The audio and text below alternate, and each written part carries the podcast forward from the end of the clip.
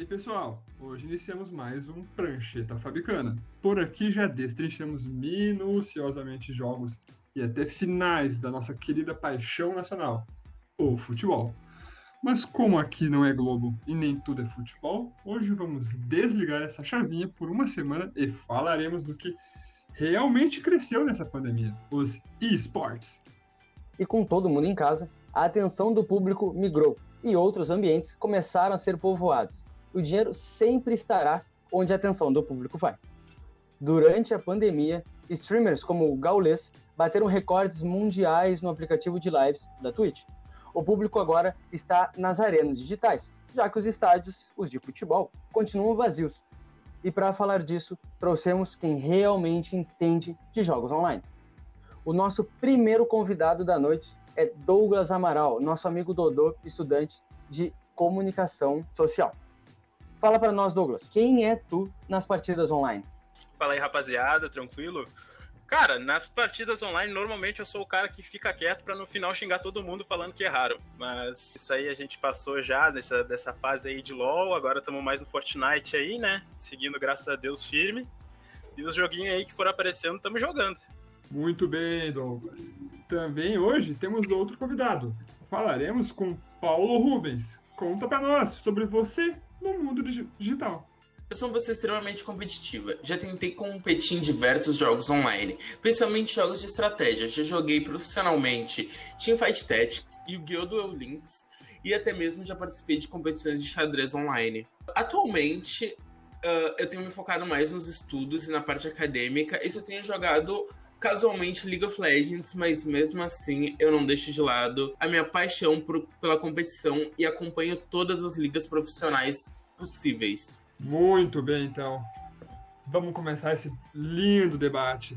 Para começar, eu queria chamar o Dudazinho e perguntar para ele. Como assim? A gente falou anteriormente, né? Sobre a plataforma Twitch.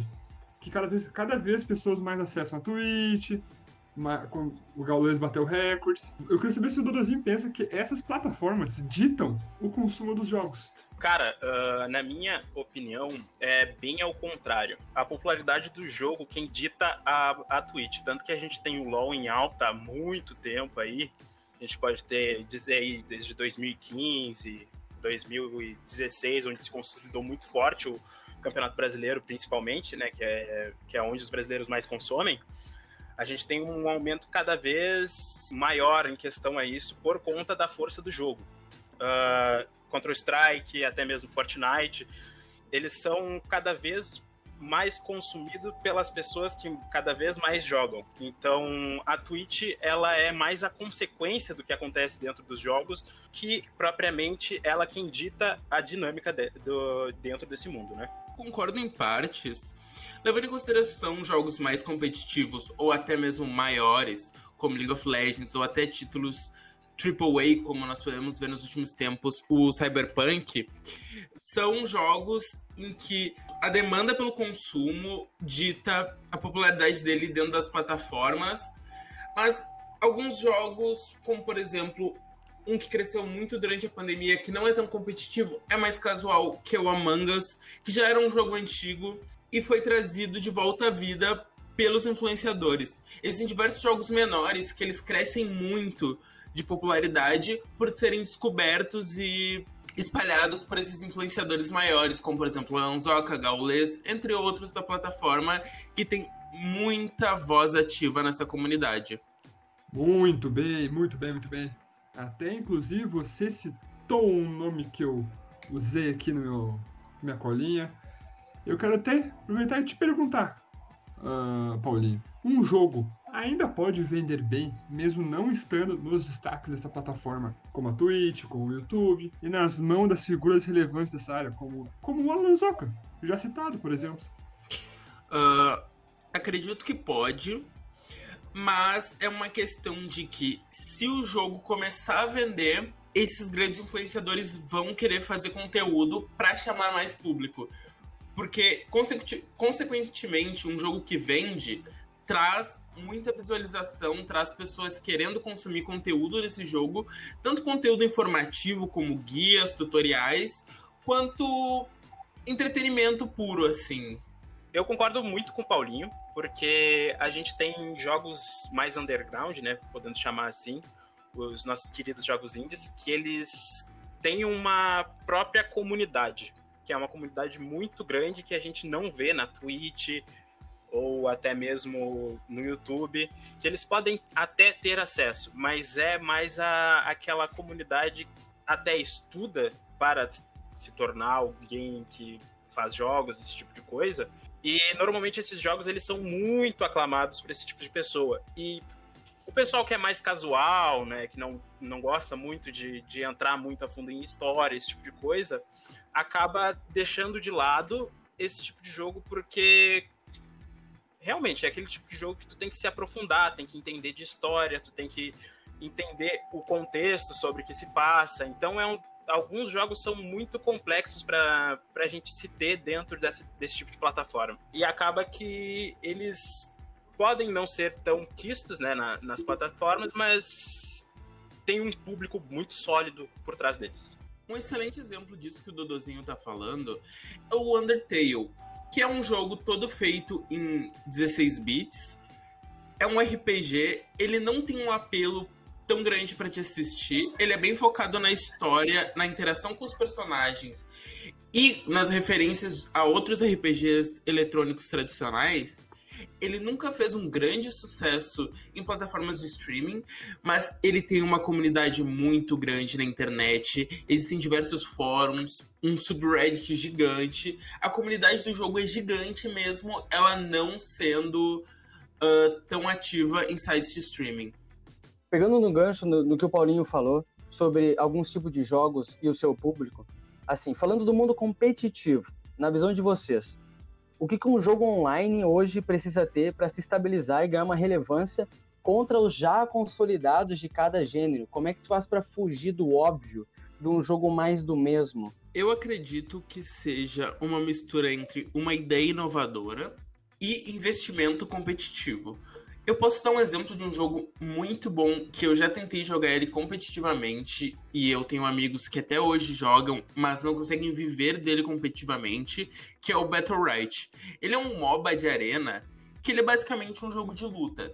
Tu escolhe teu personagem, tu entra numa arena e tu simplesmente luta. Não tem objetivos, não tem rotação de mapa, não tem estratégias como League of Legends. Ele é um jogo completamente diferente, muito divertido, com uma capacidade competitiva muito grande, mas a empresa é pequena, não teve um investimento tão grande na área competitiva, apesar do jogo fazer um relativo sucesso no seu lançamento, ele não teve uma continuidade competitiva por falta de investimento. Eu acho que o, o jogo ele precisa ter um apelo competitivo, uh, uma maneira de acompanhar as partidas de, uh, o jogo ele ser televisionável, ele ser um jogo que seja bom de tu assistir um campeonato e tem que ter um investimento, uma estrutura por trás para os times poderem se manter, os jogadores poderem viver disso, aumentar o nível e consecutivamente crescer a franquia da, do campeonato como um todo.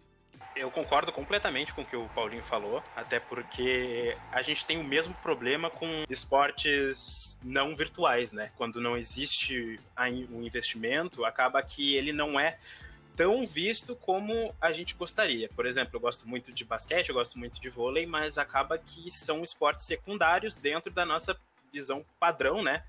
Do que a gente vai consumir. Então, o investimento ele é completamente necessário para o meio uh, competitivo. Por quê? A gente tem jogos muito bons de Battle Royale, como a gente, eu posso trazer o Apex, que é um jogo extremamente dinâmico, tem toda uma, uma temática futurista muito legal e inovadora, diferente dos Call of Duty antigos, né? Que agora eles mudaram, eles remodelaram uh, a forma de, de fazer o, os jogos. Só que não existe um investimento no, na área competitiva desse jogo. Então a gente não vai ter uma visualização dele, porque realmente não tem como as pessoas que vão se entregar para o jogo sobreviver disso. Por isso que a gente tem tanta a, a migração de, de jogadores de, desses jogos mais baixo, digamos assim, para jogos como Overwatch, uh, CSGO, atrai muito esse pessoal que joga muito bem em jogos de tiro, né? Acabam monopolizando por um lado bom, porque existe um bom investimento para que a pessoa siga nesse meio sem ter nenhum prejuízo na vida pessoal. Porque acaba que ou tu escolhe um emprego ou tu escolhe investir nesse mundo. O que acaba deixando totalmente à mercê da empresa ou até mesmo das empresas que fazem investimento nesses campeonatos. Então, se não tiver um investimento, não vai ter como essa empresa, uh, esse jogo, né, entrar na, no visual do público, porque realmente não tem como um jogador passar fome pra, só para jogar um jogo que ele gosta. Muito bem colocado. Por exemplo, a exemplo do que tu falou do Counter-Strike, o Counter-Strike ele engloba jogadores de diversos FPS grátis uh, antigos, como por exemplo o Crossfire e o Point Blank, que eram os maiores na área competitiva, praticamente perderam todos os seus jogadores para o Counter-Strike, que dava um plano de carreira muito maior, uma estrutura muito maior para os jogadores viverem realmente disso. Até porque cyberatletas são profissionais, eles precisam de uma estrutura, eles precisam comer, eles precisam pagar as contas. No fim do dia, só a paixão pelo jogo não é o suficiente para te querer viver dele. O jogo precisa de uma estrutura que te permita viver de jogar competitivamente o jogo. Basicamente, isso que a gente está falando é o que mantém o CSGO e o League of Legends, até mesmo o Dota 2, como os principais jogos competitivos que a gente tem hoje em dia, né? Porque o investimento neles é muito alto. Como, por exemplo, o, todo o dinheiro que a Valve, né, a empresa do Dota 2, hum. arrecada durante o ano, eles colocam no prêmio final do Mundial de Dota 2. No caso, teve equipes que já ganharam 3 milhões pelo título, equipes em segundo lugar que ganharam 500 mil e coisas assim. Então mantém o mercado muito aceso para dentro desses, desses jogos. Então não tem o porquê tu tentar investir numa coisa nova, sendo que tu já tem algo que vai te manter na tua vida, né? Não, não tem o porquê tu se arriscar a passar fome enquanto tu tem um jogo que tu pode ter a mesma capacidade e ainda assim viver uma vida confortável. Em contrapartida do exemplo do Dota, nós temos o exemplo do League of Legends, que em vez de investir na premiação, atualmente eles contam com um sistema de franquias muito parecido com o da NBA, onde o montante do dinheiro é dividido entre os times para criar estruturas, criando uma, um campeonato de base, que seria o Academy, e dando uma estrutura melhor para os times de baixo da tabela, permitindo com que eles tenham. Eles permitam que seus jogadores vivam disso, tenham um cenário para alavancar jogadores da base, mas isso acaba fechando uh, a entrada de novos times no cenário. Porque até ano passado, tu podia simplesmente criar um time com cinco amigos, jogar a qualificatória para o circuito desafiante, que era a segunda divisão, e sonhar com uma vaga no CBLOL, que seria a primeira divisão, chegando até um Mundial com uma estrutura de cinco amigos jogando no dia a dia. Hoje em dia é necessário uma estrutura para a franquia. Isso a, a, dificulta a entrada de novos times no cenário, porém ela profissionaliza o cenário demais, permitindo com que os esportes cheguem mais próximos de esportes tradicionais como futebol, basquete, vôlei, visando possivelmente um futuro muito brilhante para a categoria. Nosso debate está ficando maravilhoso. Agora vamos dar um certo prosseguimento e quero falar de algo importante.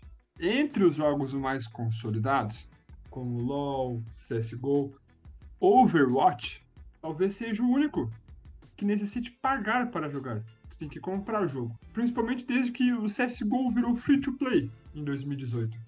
Outro exemplo recente de free to play é o Rocket League, que a Epic comprou e esse ano virou free to play. Quero que vocês me digam: o caminho é virar free to free e apostar em outros meios de ganhar dinheiro? E se foi isso que revigorou a comunidade do Rocket League?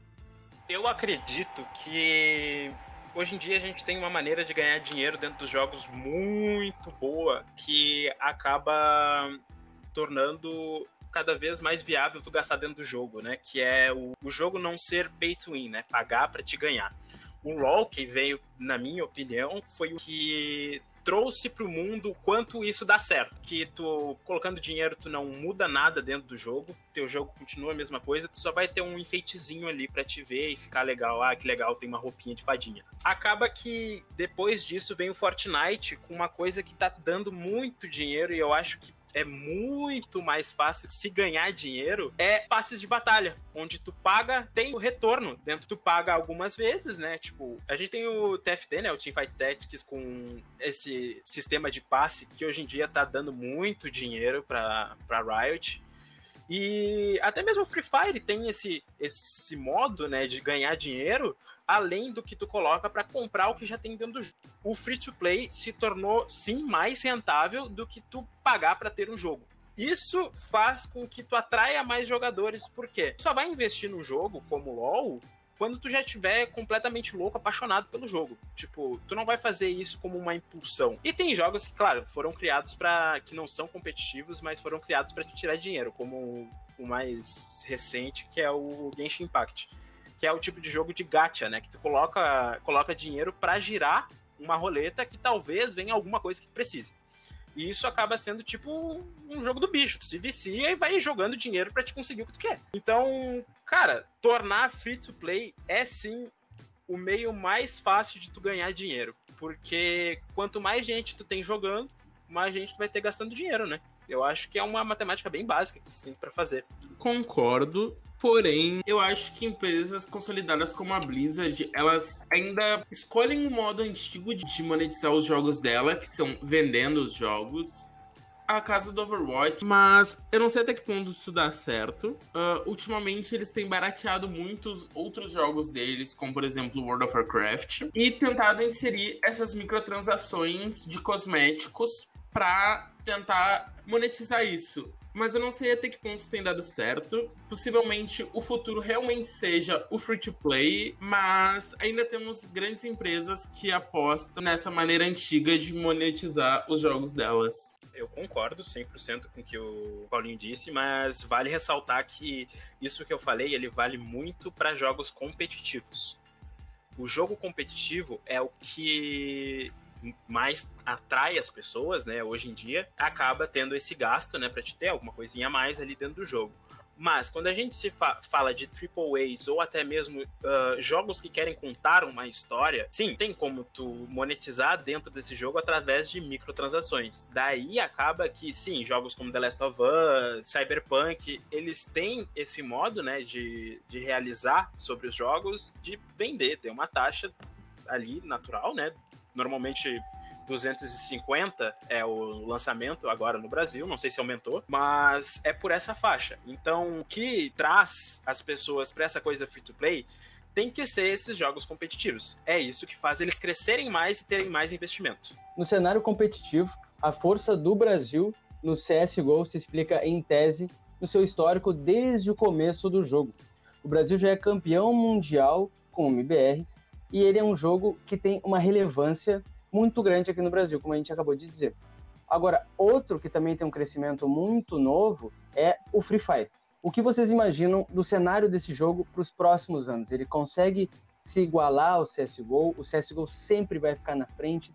O que, que faz do Free Fire um potencial para os próximos anos? Eu acredito que o sucesso competitivo do Brasil no CSGO vem de um fenômeno cultural que aconteceu há muito tempo atrás, na época das Lan Houses, em que o Counter-Strike 1.6 era um jogo com uma barreira de entrada muito pequena e que o brasileiro tinha uma cultura de jogar esse jogo muito. Todo mundo jogava, todo mundo jogava com os amigos, jogava online, tinha em casa, quem não tinha um computador em casa ia na Lan House jogar. Então era um jogo que todo mundo podia jogar e todo mundo jogava. Muito semelhante ao Free Fire. Então eu acho que o futuro do Free Fire é muito próximo ao do Counter-Strike, tendo como tendo uma barreira de entrada muito pequena por ser um jogo extremamente leve e para celular, em que muitos jogadores entram todos os dias no jogo e tem uma capacidade de competir de igual para igual entre si. Então, é o tipo de jogo que tem tudo para virar uma febre competitiva no Brasil e o Brasil arrasar nos campeonatos mundo afora. O Free Fire ele é basicamente um jogo que tu precisa de um celular básico para ele rodar e tu jogar e começar a se apaixonar pelo jogo. Tu não precisa ter um investimento, tu não precisa ter um PC que rode tal tipo de jogo, sabe? Ele é muito básico para te entrar neste mundo. E, cara, o Brasil é muito bom no CS, não tenho o que falar, como o Paulinho disse, por causa dessa cultura que a gente jogava em Lan House. Eu me criei jogando CS em Lan House. Uh, e o Free Fire, cara, eu vejo pelos meus priminhos que, que jogam muito negócio e, tipo, eles vão querer ser bom e vão continuar jogando, que acaba, tipo, trazendo cada vez mais essa fome competitiva para dentro do jogo, né? Então, quanto mais gente tu tem, mais acesso tu tem ao jogo. Por isso que eu acho o Free Fire um fenômeno absurdo e que eu adorei, apesar de problemas de ser um jogo, uh, falando tecnicamente, tá? Não tô falando do jogo em geral, tô falando tecnicamente. Ele é um jogo que basicamente copiou outros jogos e trouxe um, de uma forma mais leve para rodar nos outros celulares. E eu acho que isso foi uma baita ideia, deu muito certo, muita gente jogando, a gente tem muito investimento hoje em dia. E, e é o que traz o Brasil para esse cenário que vai crescer sim, vai se manter no topo sim, porque o brasileiro é muito bom em jogo de tiro, e vai sim se manter sempre no, no topo sem, sem pensar. Vai acontecer, é um fenômeno que já está acontecendo, né? Então vai ser natural o jogo cada vez mais crescer, talvez se equivaler ao CS, ao LoL, algum tipo de coisa. É um jogo que, sim, tem muito, muito, muito potencial. Só uma informação uh, interessante sobre Free Fire. Ele ser um jogo que traz ideias de outros Battle Royales para dentro de si não é uma coisa exclusiva dele. Lá na China, esse tipo de jogo, que é conhecido como clone chinês dentro da comunidade de game design, é muito popular porque os chineses, eles dificilmente jogam jogos competitivos ou jogos online ocidentais. Eles tendem a jogar jogos criados por empresas chinesas. Então existem diversos jogos muito parecidos com outros que nós temos aqui, que foram criados por empresas chinesas e dentro da China, que é um país extremamente populoso e com um público gigante, fazem extremo sucesso e giram muito dinheiro. Alguns, como Free Fire, fa acabam fazendo um sucesso mundial, saindo dessa bolha chinesa e vindo para o mundo. Show de bola! Dando continuidade no nosso debate que está maravilhoso. Vamos falar mais de jogo de tiros. Eu quero saber que lugar ocupa o Valorant nessa comunidade. No começo, quando estreou, ele tirou um pouco do público do CSGO. Mas tu vê os números atualmente, e CSGO tem em média de 1 milhão de, de jogadores simultâneos no, em picos diários. Qual é, qual é o espaço do Valorant desse aí? Bom, o Valorant, cara, o Valorant ele é uma. Eu acho ele um fenômeno que é bem complexo de se pensar por um lado, mas muito simples de se explicar. Por quê? Ele é basicamente um upgrade do CS, tipo um upgrade em questão de mecânica de jogo. Porque tu tem um personagem com conjunto de skills, tu tem mais armas, tu tem. Então, tipo, tu tem um, uma capacidade muito maior no jogador de, de Valorant do que de CS. E o Valorant, tendo esse espaço, digamos, invadindo esse espaço do CS, né? Que eu desacredito, porque são duas. A comunidade dos dois vive, tipo, convivem muito bem. Não tenho o que falar, né? São duas comunidades que interagem, até mesmo jogam os dois jogos, o Valorant ele não vai roubar o lugar do, do CS, mas sim os dois jogos, tendo o pico de jogadores simultâneos muito parecido. Porque acaba sendo um, dois jogos praticamente idênticos, né? Que exigem uma mecânica básica muito próxima. Uh, só que um tem um a mais e o outro tem a basicidade. Então, nenhum dos dois vai se roubar público, o que eu acho incrível, apesar das duas empresas serem diferentes. Então, eu, eu gostei bastante quando o Valorant foi anunciado. Tá tendo já um investimento da Riot em questão competitiva. Nós temos jogadores de LoL que abandonaram o LoL como MOBA, né, e foram pro Valorant. São dois jogos que só agregam, não tem nenhuma interferência entre eles eu acho que o Valorant só tende a crescer com o tempo, porque Riot, se tem algo que eles sabem fazer, é investir em competitivo. Todos os jogos deles são um sucesso, é um, são cases de sucesso competitivo gigantes. Tanto Teamfight Tactics, quanto League of Legends, quanto Valorant, eles crescem muito todos os anos uh, na questão competitiva. A estrutura deles é magnífica, o apoio que eles dão para os times e para os jogadores é magnífico. Então o jogo só tende a crescer. Certo, perfeito. Queria, queria ir para um segmento um pouco diferente dos, do, do mundo online, onde o cenário competitivo do Battle Royale, se a gente parar para analisar ele, ele não é tão forte como visto em jogos de LoL, por exemplo. Eu queria saber de vocês do porquê que o Battle Royale não consegue ter uma grandeza do tamanho de, de, outras, de outras categorias. Principalmente de algo que eu falei lá no começo, que é o jogo ter um potencial, o jogo ser assistível. O formato do Battle Royale, que é um mapa enorme com diversos embates acontecendo ao mesmo tempo, torna muito caótico de assistir, muito caótico de narrar, muito caótico de se transmitir. Eu acho que o jogo ele não tem uma estrutura transmitível. A capacidade de fazer uma transmissão realmente bem estruturada, com divertida, com entretenimento, realmente se perde nesse estilo de jogo. E é algo inerente ao estilo, por ser um jogo muito com mapa muito grande, muito simultâneo, com diversas equipes ao mesmo tempo. Eles não têm uma competição direta, porque nem sempre a melhor equipe vence o mapa. Então é um pouco confusa o sistema de pontuação, mas eu acho que alguns esportes, como por exemplo o Free Fire, têm conseguido driblar isso e criar formatos competitivos um pouco melhores.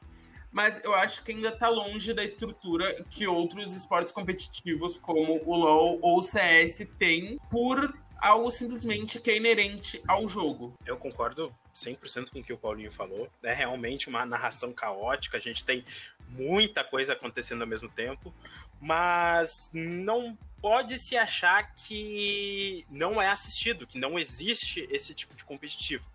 Tanto que a gente tem muitos jogadores de Fortnite que acompanham mais e têm um, um, entendimento maior do jogo que sim, assistem muito o competitivo de Fortnite. Tem jogadores de PUBG que acompanham, que tem muita a, a tradição, né, de assistir os campeonatos.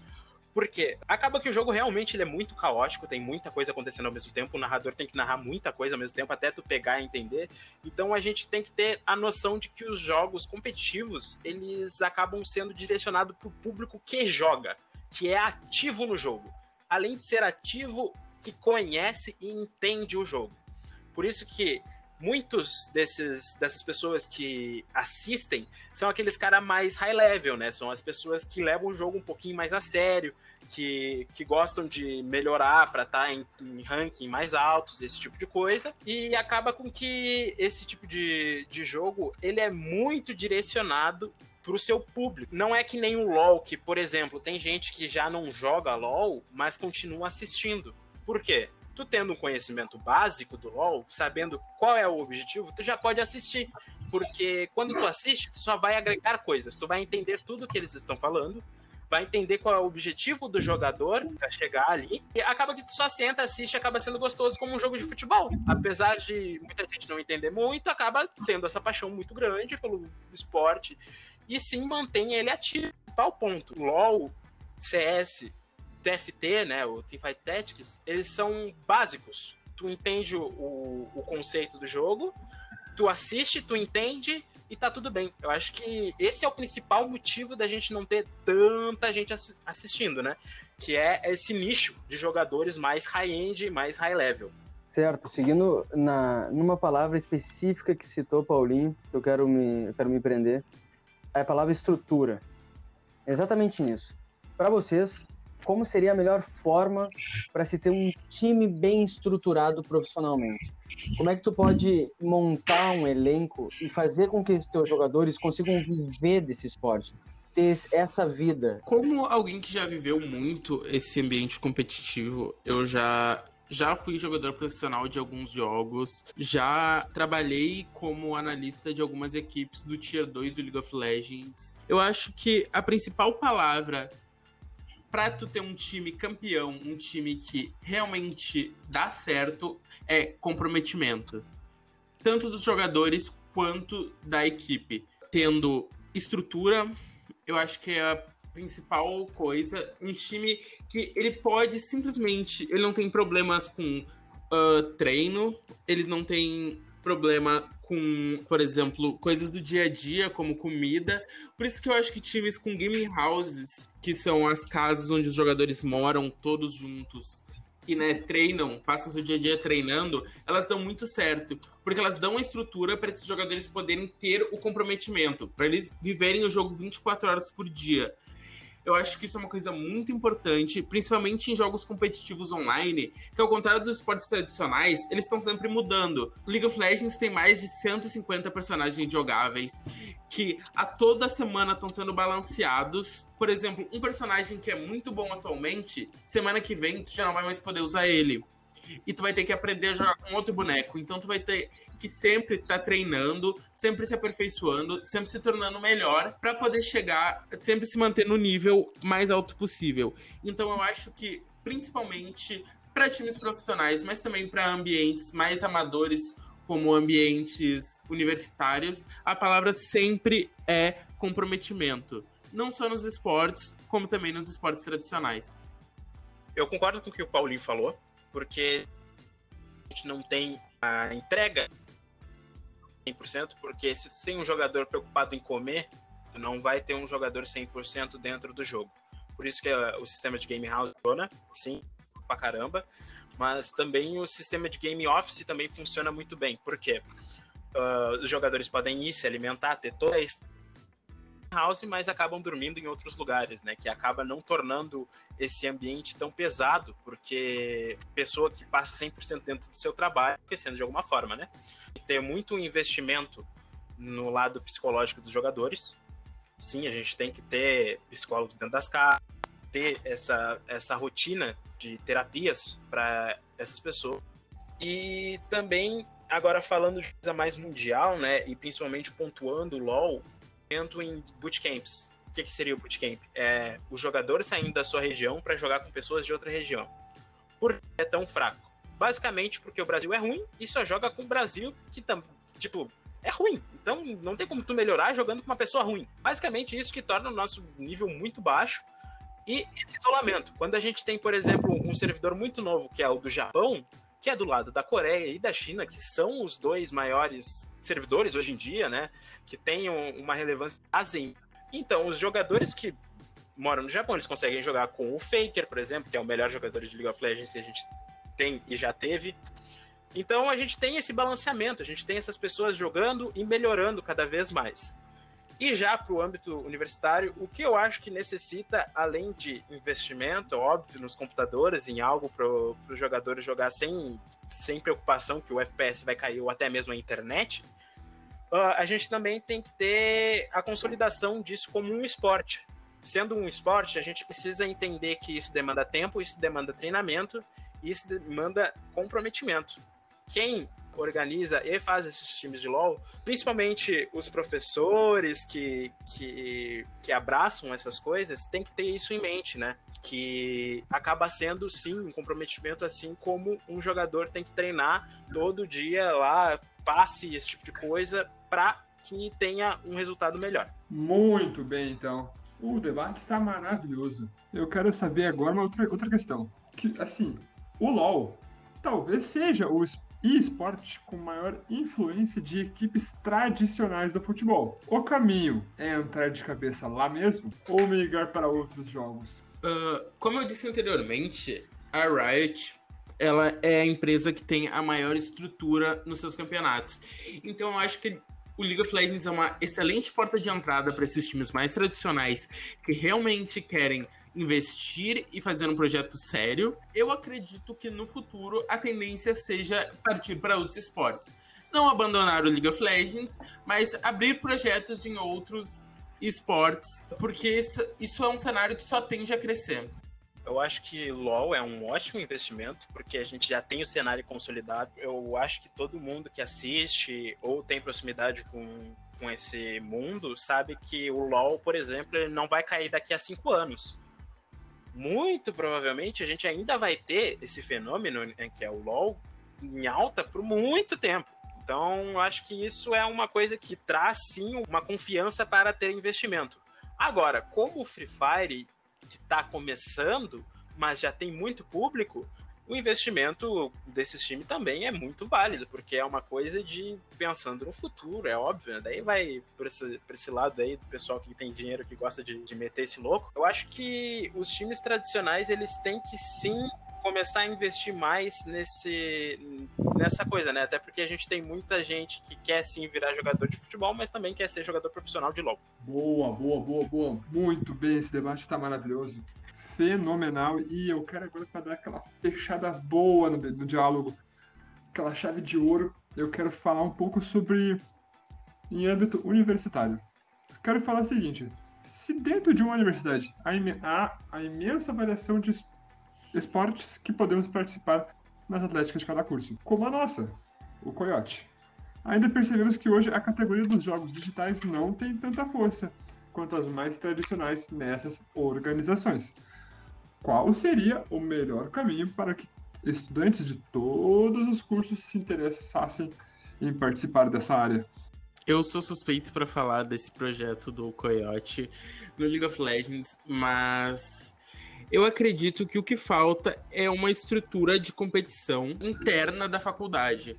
Por exemplo, um campeonato interno da URGS, algo realmente grande, como nós temos competições de outros esportes tradicionais, como por exemplo futebol, porque não são todas as atléticas que têm equipes de esporte. A estrutura que as atléticas têm para as equipes de esporte é pequena. E, por exemplo, a nossa Atlética, onde ela vai competir? Em campeonatos online com outras equipes amadoras? Interessante, mas ainda não é algo que seja único, uma experiência única da faculdade. Acredito que possivelmente com um campeonato interno da faculdade Uh, e possivelmente mais para frente algum entre outras faculdades, sabe, criar um circuito interno para movimentar e criar essa, esse ambiente realmente de uma atlética, de competição dentro da faculdade que os outros esportes têm e no ambiente online fica realmente devendo. Se a gente não tem um comprometimento de criar algo especialmente para a faculdade, acaba se tornando meio, ah, não muito minha prioridade. Porque se eu fosse jogar um campeonato online, por exemplo, pô, eu vou jogar então com os meus amigos, que eu já conheço, que eu já tenho uma boa familiaridade do, do estilo de gameplay, esse tipo de coisa. Então, o que falta para isso realmente dar aquele estopim legal seria esse tipo de coisa. Campeonatos internos dentro da faculdade, faculdade contra faculdade, esse tipo de coisa é muito maneiro. Eu participaria muito fácil. Por exemplo, se tiver um campeonato aí de MK chama o pai, que o pai é chato, tem que transformar em algo mais próprio da, do pessoal de, de dentro da faculdade, né? Nos, nos juntamos aqui porque somos do, do mesmo curso, a gente está mesmo, na mesma atlética, vamos jogar online e esse tipo de coisa. Claro que isso não vem das atléticas, né? Daí vem de, de outros âmbitos, esse tipo de coisa. Mas é uma coisa que a gente tem aí para lutar, porque é, um, é algo que sim vai trazer muito interesse das pessoas. Hoje nós conversamos com os estudantes de comunicação social, Douglas Amaral, o Dodô, e Paulo Rubens, o Paulinho. Agradeço do fundo do coração a vocês. Vocês fizeram esse episódio ser um baita debate que isso, mano, tamo fim. junto aí, sempre quiser chamar para falar de joguinho online aí, a gente até que entende. Então, pô, valeu mesmo pelo convite, tô muito feliz de ter participado, mano. E é os guris sempre. É, realmente, como o Dodô disse, sempre que precisar é só chamar, que é uma coisa que a gente adora. E, e eu que agradeço a oportunidade de estar aqui falando sobre algo que eu gosto tanto e que eu acho que deveria ser mais difundido. Então, eu que agradeço pela oportunidade. Tamo junto sempre. Boa. Foi então. Bom, é isso. Muito obrigado a todos. A você que escutou agora até o final. Um abraço e até a próxima semana. Tchau.